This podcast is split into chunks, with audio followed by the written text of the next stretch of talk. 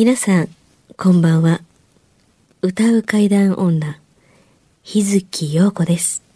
怪奇レスラーならぬ怪談大好きプロレスラー、松山勘十郎です。階段を集めて47年。怪異収集家の木原博勝です。この番組は、オカルト番組でも、心霊番組でもありません。怪異収集家である作家の木原博勝さんが、実際に直接取材した実話怪談を語ります。日本で唯一の怪談専門ラジオ番組です。木原さんといえばあの今や伝説の実話怪談本、新耳袋シリーズの作者でもおなじみですよね。他にも、うずしお怪談やつくも怪談といったヒットシリーズも出版されてますよね。その木原さんによるこの世のものではない話、もののけの話、不可思議な話といった実話怪談を季節に関係なく毎週聞くことができるなんて、怪談マニアにとっては夢のような話ですよね。夢どころか悪夢よりも素晴らしいことですよ。それでは、あなたが最後まで無事にお聞きできることを祈ってます。怖い水曜日、存分に味わってください。私たちの番組のはい8月のポッドキャストの集計が出ました。あ、はいはいはいはい。うっかりしましたね。34万ダウンロード。新記録を達成しました。すごい。すごいまだ伸びるんですか？え、えー前回の新記録がですねすか、えー、33万ダウンロードをえー5月に記録しましたのでで、したね。8月に3 1万ダウンロード増えまして、34万ダウンロードを記録しました。ありがとうございます、ありご愛顧がとうご。ざいました。すごいことですよね。伸び続けてるということがすごいですね。怖いお話大好きだという方が、あの、こんなにいらっしゃるんですね少しずつ、うん、増えてくださってると思うと、ちょっと嬉しいございますね。そうですね。でもね、日月さん、我々も、あの、はいご多分に漏れず怖い話が大好きな人そうな間なんんでですけれども。すよ。毎週ね、あの、こうやってあの、木原さんのね、話も楽しみにしてる。はいということで今日もやっていきたいと思いますが、はいよろしくお願いしますもうお便りがすごくいっぱい来てるんですが、いっぱいありますねはい、あの、ちょっと手に取ったやつからうん。はい。いきたいと思うんですが、はいはいえっ、と、質問なんかもあったりしてね、今回いっぱいね。うーん。一個行きましょうか。はい。うん。えー、堺市の方です。お、えー、かはねさんかな ?K-A-H-A-N-A だから、かはねで読んでいいかな？これ。いいんじゃないですか？はいうん。先日は、えー先日はメールを取り上げていただき、ありがとうございましたと。あ、取り上げたんですね。ね、拙い文章を要約してくださり、申し訳ありませんと。さて本題です。私の勤める老人福祉施設には、お化けが出た。あかっこ、今も出る。そうで、あ、ありましたね、施設の。うん、3階の私の、えー担当部署にも、えーえー立派なお札が流しの下に置かれています。うん。霊感のない私はお化けを見ることはないです。入所される方には、猫がいるとか、椅子に座ってるとか言われるのもあって、一部職員が怖がってたりします。新人も足りない私は、古くて役に立たないお礼なんて捨ててしまえばよいと、倉庫に片付けてしまいましたとあ。。らららら。うん。それでお化けの目撃談が増えないんですかね、やっぱりと。さて、お札って一体何なんでしょうかという。気になるよね、やっぱね。ここの方、あの、置いてったお札をうんしまっちゃったんですね。うーん。だからそれで大、ほんまに大丈夫かな？みたいな。うん、ちょっと心配されてるんかな。どうなんでしょうね。通俗的にあのお札は年に1回お納めして新しいお札をいただくのが、まあご祈祷いただいていただくのが正しいとは、うんえー思います。あの、この前、島根県松江市、階段のふるさと松江で、はい松江会見という階段のイベントをやってきたんですけれども、はい。そのイベントの前に、うん。美保関というところに行って、えー美保神社というところに、あの、ご祈祷をあげていただきに来ました。はい。お神楽あげていただきました。うん。うん。うん。あの、江別さんの総本山ですね。あー江別神社の。そうなんですね。はいはいはいはい。うん。で、その後、今度は松江市のイベントなのに、そのまま車で松江市を横断しまして、うん。出雲市に行って、出雲大社様に行って、で。やっぱご祈祷をあげていただきました。うん。お神楽あげて、うん。で、どちら、どちらの神様からも、あのーお札を、まあ前のお札をお納めして、新しいお札をお授けいただいて、えー事務所に、あの、祀っていたりします。うん一、年間ありがとうございました。はい。というあ感謝を込めてというところですね。で、お札って何ですかって、まあ、お札はどう言えばいいんでしょう。お札はお札としか思えないので、どういうものなんですかって言われても困るんですけど、まあちょっと、この方はとりあえず、片付けてしまわないで、うんそれなら、あの、新しいお札に変えていいただきたいですよね。で、また同じところに戻していただきたいかなうん、というか、うんあの、お札は、あのね、なんか下に置いてあったっぽかったりするように書いてあったかのに聞こえましたけど、なんかね、流しの、流しのでしょ？えー何でしたっけ？流し台の下に置かれている一応だから水回りに気使ったとかそういうことなえ、のかな？じゃ違います、違います、違います。せ全然違います。全然違う。ん、そう、全然違います。それ誰かがほんまに片付けたんです。あ、あの、元は違う場所にあったんです。間違いなく。お札割と上にね、置いたりあしますね。の通りでございまます。あのー人の頭の高さよりも高いところに、で、なるべくあの、えーお日様の方に向いて、えーね、えー祀るものですというのと、上で人が歩くのであるならば、例えばあの、1階にお札、まあ、あの、祀るとするじゃないですか。で2階に、マンションみたいに、はい2階がああるとしますね。神様の頭の上を踏んで歩くことになるっていうので、そうな、そうあっては失礼だからというので、あの、お札の上に雲とかね。雲と空かね。天とか書いて天とか書いて貼るんです。ここが一番上ですっていう風にして、踏んでるわけではないということがわかるようにしたりするんですけども、あの、1年以上経ったので、多分お、お戻ししようかなと思うまんまに、なんかこう、流れ流れて、片付け、あっちこっち、流浪した挙句に、そこに置かれたんやないかなと想像は、あの、します。ただね、あまり、あのー粗末にないがしろにすると、あのーこの方の書かれていることは、お化けの方がメインだったりするように聞こえたんですけれども、神様に怒られた方がお化けより数百倍も怖いです。触りのね、ある方が怖いですね。うん。あの、ちなみに、お札をお返しするのって、うん。例えば、あの、それこそ島根だったり四国だったりでお札いただけますよね。はい。そのお札をお返しするのは自分の近くの、なんか、神社であったりしても大丈夫なんですか？お、あの、まあ、大丈夫お返しじゃ大丈夫です。あのね、焼いていただいて、ちゃんと。うん、あのーお正月過ぎたら、まあ、どんど焼きするときに、はい。いろんなところのお札、あー入れおみくじだとかお守りだとかっていうのを、まあ、あのー出して、まあ、ね、あのーどんど焼きに、火の中にくべてっていうことをやるじゃないですか。はい戻すのはいいとは思うんですけども、できることなら元の、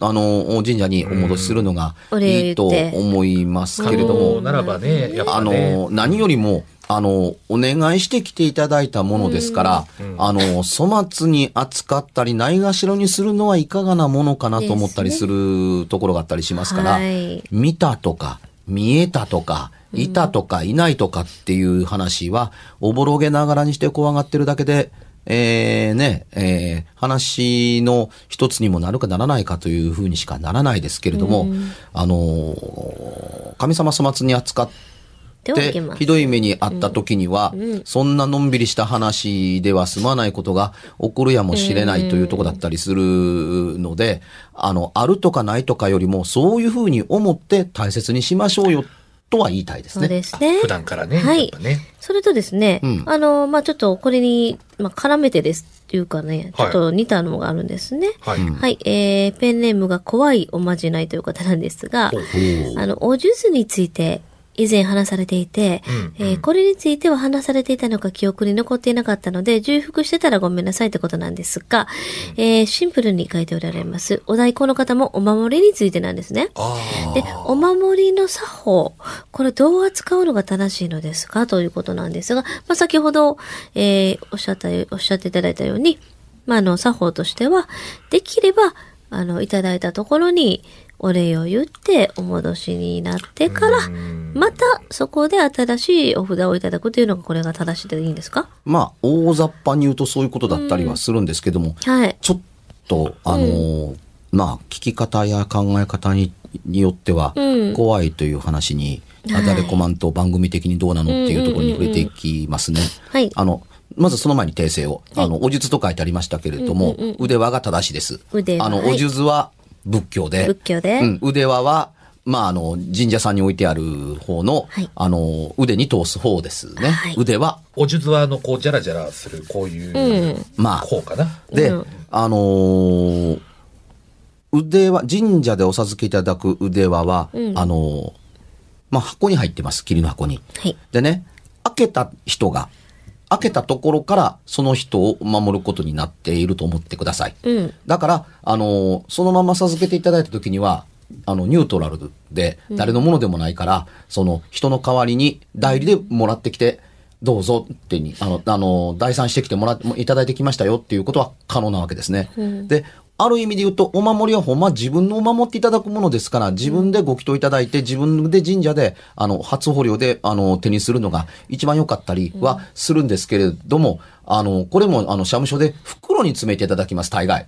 白い袋か何かに。うんで、これで一応良しとして、相手にわた、だから、剥き出しのお守りをわお渡すのはちょっと違います。うん。と思ってください。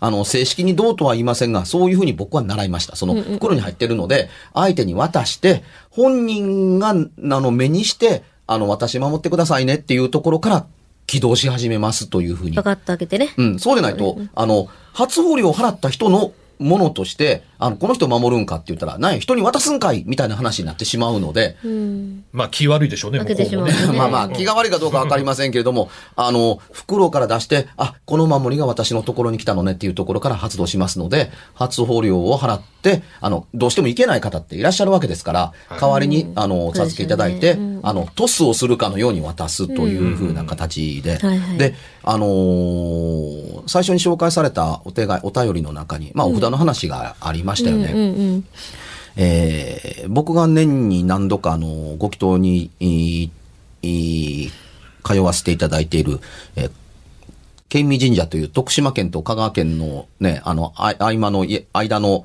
山の上のてっぺんにある神社があるんですけれども、えー僕の友人と一緒に行った時にね、あの、二度目なんですよ。うん。だから、前回お授けいただいたお札持ってきたんですね。うんうんうん。うん。で、それを、あの、お納めして、で新しいお札を、あのー今回ご祈祷いただいて持って帰るつもりだったんですよ。はい。ところがね、あのー他実は何人かも行ったんです。あの、声優グループとして、あやかし会のご祈祷で行ったんですよ。何人かの声優さんと一緒に行ったんですね。ところがその友達だけ、あ、ちょっとあなた、あなた、え、ま、僕ですか？って、その友人声かけて、あなたあなたって。あのーこのお札、今回お返しに持ってきたわけですよねって。ええそうです。あの、だから今日ご祈祷いただいたので、新しいのを持って帰って、あのー、末路かと思ってますってに。あなたはね、って。そうすると、あなたのお部屋は現在、お留守でしょ？お神様守ってないですよねって。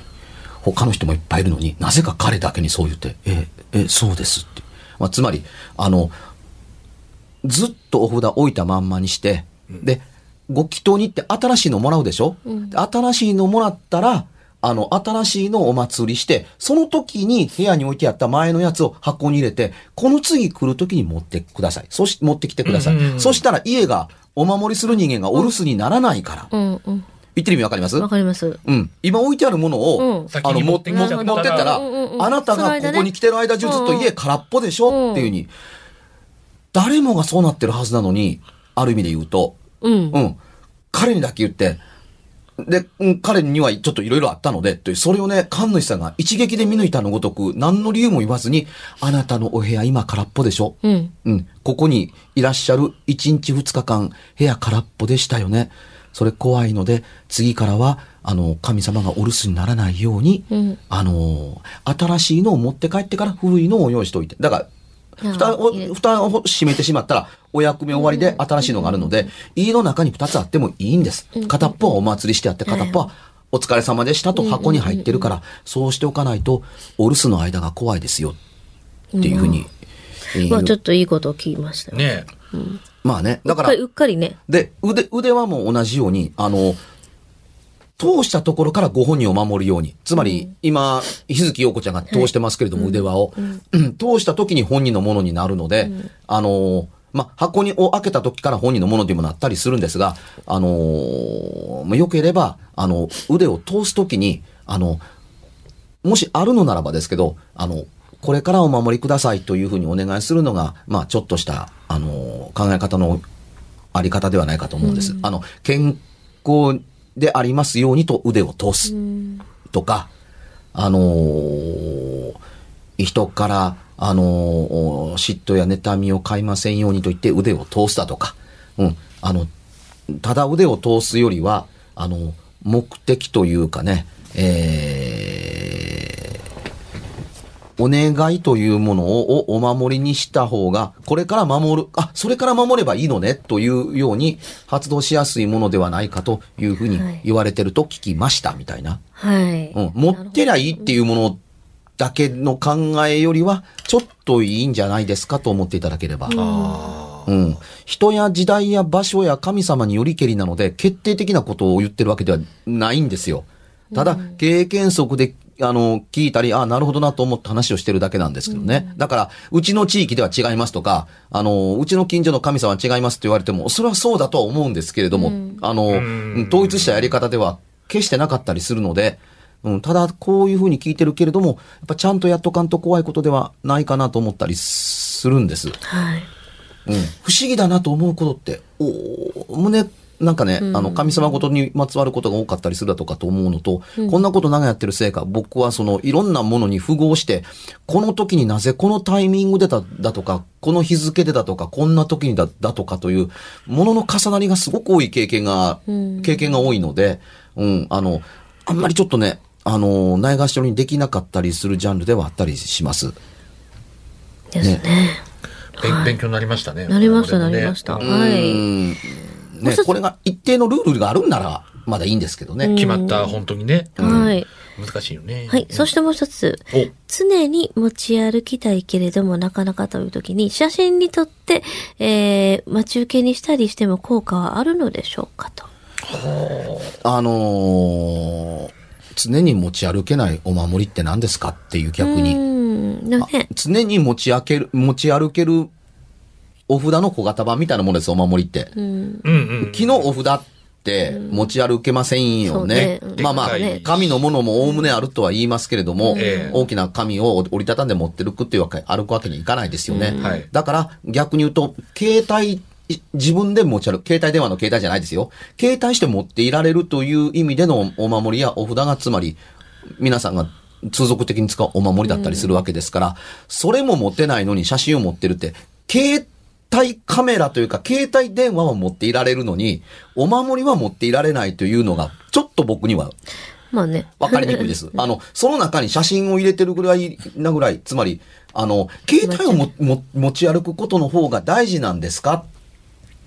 という考え方があるので、写真に効果があるのかないのかではなく、うんそれはどうなんでしょうっていう。まあ、あの、いつもこう、なんて心に置い置いとくために、待ち受けにして、こう、ちゃんとこう、いうのも、そういう意味ぐらいで、やったらありかもしれませんけど、そうですか？普通に、どうなん。普通に、いや、もちろん、だから、お守りを持っててですよ。いや、そうではなくて、お守りを持ってとかどうの、どうのこうのではなくて、あの、お守りとして自分を守っていただくという存在として関係を結んでるわけですから、めんどくさいんですかそれっていうふうに。携帯の方が大事やというふうになってるわけだからど、ずっと、ずっと手で持ってなくても、カバンのどっかに結んだりとかさ。入れてるからね、あるけど。うんただまあまあ、待ち受けにするのは別に悪くもないでしょうね。いやいや、待ち受けは待ち受けであって、お守りの代わりでという話と、いや、僕よく線引きの話をしますけど、それ全然違う話をしてますから、うん。あ、持ち歩いてきたいけど、なかなかやから、まあ持ち歩いてください。うん。待ち受けは普通になんか、あの、好きな、ものでもなくね、なんか、ものとかにした方がいいあのそれもね、ちょっと誤解があるんですけど、あなたたち何言ってるんですかと一言言いとき、おおきたいんですけども、持ち歩くというのは常に手に握ってるわけだとか、ポケットに入れておけと言ってるわけではなく、うん。手にしてるカバンの中に入ってるだけでもいいじゃないですか。とっ思いますよ。そうですよね。ていうふうに。で、携帯も多分すぐそばにお持ちだろうし、多分お財布だってすぐそばにお持ちだろうしっていうことになってると思うんです。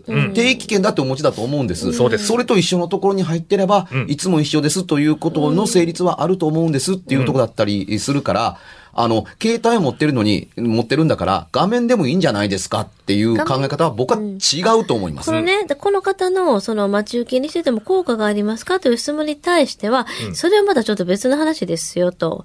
好きで待ち受けにしたりするのはさ、自分のご自分のね、うん勝手ですけれども、それがそれで、あの、ご利益があるんかって言ったら、それはちょっと違うと思います。うんはい。あの、効果のためにあるわけではないとは思うんですというのと、あのーね、えー便利さの方を優先しておいて、あの、それはちょっと優先順位がね違う、違うと違いますっていうふうに、もうあの、思いますねいつも忘れないように待ち受け画面にしておくというのはいいと思うんですけども、それはただの待ち受け画面です。うん。あくまでね、待ち受け画面。うん。で、その待ち受け画面に入ってる本物はいつもカバンの中に入って一緒にいます。うん私のいつも身につけてるものの中に入っていますというのがよろしいのではないですかというところですから、下手にそんな画面なんか持ってると、携帯の中に画面で入ってるから大丈夫というような油断そのものが、何かを真似たりはしないかなと思ったりという心配はあります。気をつけてくださいね。本当。うん。あともう一つ、都市伝説ですかねと、神様が喧嘩するからいっぱい持っててもあかんってよく言われてますけど、ほほこれはどうなんですか？あ、そんなことないです。ない。あの、年に一回、日本全国は神無月になりますけれども、出雲、出雲大社様のところだけは神有月になるでしょ？うんで、年に一回、八百万の神様が、あの、出雲の大社、出雲大社に集まって、あのね、縁結びの相談をするわけですよ。うん。ということですから、八百万の神様が喧嘩することはありません。いろんな、持ってても。まあ一応原則的に。うん。ええただね、はい。うんあのーお守りをたくさん持ってたら喧嘩するとか喧嘩しないとかっていう話には、ある程度答えたつもりです。はい。でもね、うんっていうこれも線引きしておきますよ。はい。お守りはコレクションではありません。うん。だからね、それ集めてるんですかっていうふうに。集めるのに喧嘩されたら困る。集めているのに喧嘩されたら困るという話なんですかっていうところだったりするから、うん。と思うんです。だから、おお守りってそんなたくさん持ってないかんのもんなんですか？っていうふうに、喧嘩を心配するをたくさんぶら下げていたいんですか？たくさん持ってて、持っていたいんですか？というふうに思ったりはします。僕はお守りは、ケミ神社様の1個持ってますけど、1個で十分うん。ご祈祷もいただいてるし、はいっていうところだったりします。で、あの、事務所には、あの、ご祈祷いただいた神社のお札をお祭りしていますっていう、そんだけでええんちゃうかと思うんですけども、喧嘩するのが怖いんやったら、あの、心配するぐらいだったら、一つでいいんじゃないんですかというのとそんなたくさん持ってるということは、神社にお守りを買いに行ってるだけなんですかっていう考え方だって、なきにしもあらずで、そもそもの目的がそもそも目的違ってませんかっていうのがあったりするので、神様の喧嘩の方が心配なんですかっていうふうになとこですから。ねうんうん目的がうんうんあの、話がちょっとね、軸がずれてると、あの、思うんです。あの、いろんな方から、あのね、えー大学合格を祈願していただいてた、してくれた友達や親戚がいっぱいいて、いっぱい合格祈願のお守りをいただきました。ありますね。っていうのがあるんですけど大丈夫ですかっていうと、まあ大丈夫ですよっていう話にはなったりしますけれども、これはコレクションしてるわけでも何でもなく、たくさんの人の願いと気持ちが届いてるんだっていう一つの表れだったりすると思いますから、おまけに神さん別に喧嘩しませんから、うん。あの、大丈夫だとは、あの、思いますというところですけれども、あの、聞き方一つで、集めてらっしゃるんですか？それちゃうと思いますよっていうふうに、あの、ご朱印状じゃないんですから、うん、あの、ハンコをすあの、押して回るだとか、お札を集め,、はい集めて回ってるというのは、ちょっとわけが違うので、うん、コレクションは違うん違うかなと思って。はい。そしてですね、もう一つ来てます。はい。はい。えー、海外の幽霊は映画などでもよく喋りますが、日本の幽霊はあんまり喋らないという感じがします。なんか理由あるんでしょうかという方で、えー、まんまるファイターさんからいただいてますけども、どうなんやろ？これイメージかな？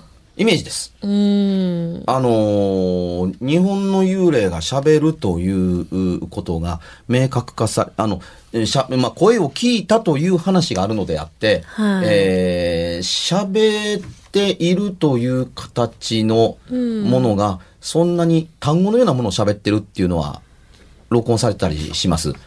でね、何、何か言ってるみたいだけれども、何を言ってるのか聞き取りにくいという音声というのもいくつか持ってたりしますけれども、あのー喋ってるっていうのかな？これ何語なんだろうっていうような、えー音声を発しているものが多かったりしますが、そもそも喋ってるというのは、本に書いてあるセリフのことをおっしゃってると思うんですけど、これ本当かどうかわかりません。なるほど、ね。で、聞いた人がこんな風に喋ってるっていうのがあったりするのは、本人が受け取ったことなので、明確的に他でも通用するかどうかはわかりません。会話をしているという記憶が頭の中にあるけれども、そういう体験が頭の中に入ってる。つまり、会話をしたかのように覚えているのであって、本当に人が立って、本当に喋ってくれて、本当に会話したかっていうのが、音声でその時同じように録音されているものが残されていてという証明を取れてないんです、実は。うーん。いや、でね、取れているものもあるんですよ。